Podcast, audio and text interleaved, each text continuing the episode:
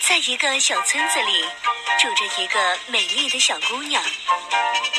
小姑娘经常带着奶奶给她做的小红帽。所以人们都叫她小红帽。小红帽帮妈妈跑一趟腿儿。妈妈把刚刚烤好的面包和一瓶葡萄酒放进篮子里，交给了小红帽。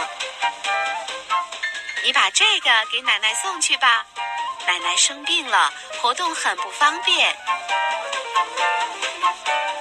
妈妈告诉小红帽，不要东张西望。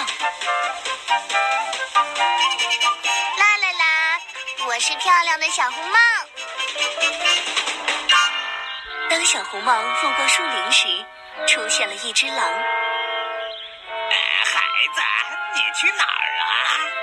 小红帽虽然很害怕，还是很镇定地说：“带吃的东西给奶奶，奶奶生病了。”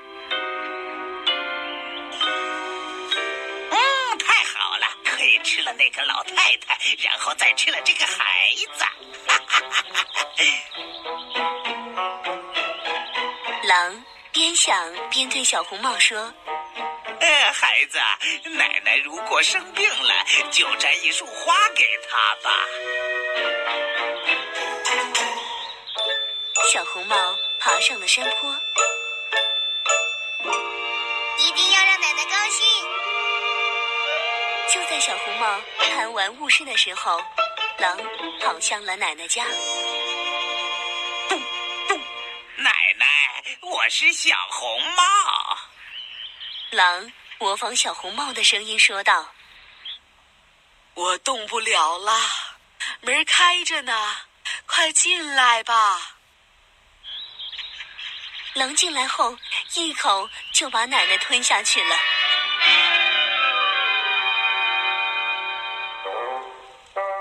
狼换上奶奶的衣服，躺到了床上。过了一会儿，就有人来敲门了。奶奶，我是小红帽。小红帽走到奶奶的床前，觉得有些奇怪，歪着头说：“奶奶，奶奶的耳朵变大了。”狼模仿奶奶的声音说道：“那是为了听清楚你的声音啊。”奶奶的眼睛也变大了。那是为了看清楚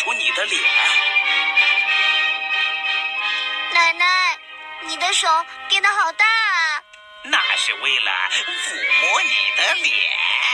奶奶的脸为什么这么大、这么长呢？这时，狼突然站起来说道：“那是为了吃你呀！”狼一口吞下了小红帽。哎现在该美美的睡上一觉了。奶奶今天打呼噜打得很厉害呀！路过的猎人走进屋，吓了一跳。奶奶的床上怎么躺着一只狼呢？狼的肚子鼓鼓囊囊的，里面好像有东西呀。这只狼居然一口吞下了奶奶。猎人用剪刀剖开了狼的肚子，这时。小红帽跳出来了，哎呀，真是万幸啊！叔叔，谢谢你。后来猎人又救出了奶奶。现在我们要捡小石头回来。猎人把捡来的石子儿放到狼的肚子里，又用针线把剖开的肚子缝上了。过了一会儿，狼醒过来了。嗯，小肚子。为什么这样呢？好重啊！狼口渴了，来到了水井旁。他刚要弯下腰喝水，就因为肚子里的石头太重，一头栽进了水井里。猎人挑起狼，背起来回家了。吃了东西后，奶奶的身体好多了。小红帽走在回家的路上，下定决心，一定要听妈妈的话。从现在开始，再也不贪玩误事了。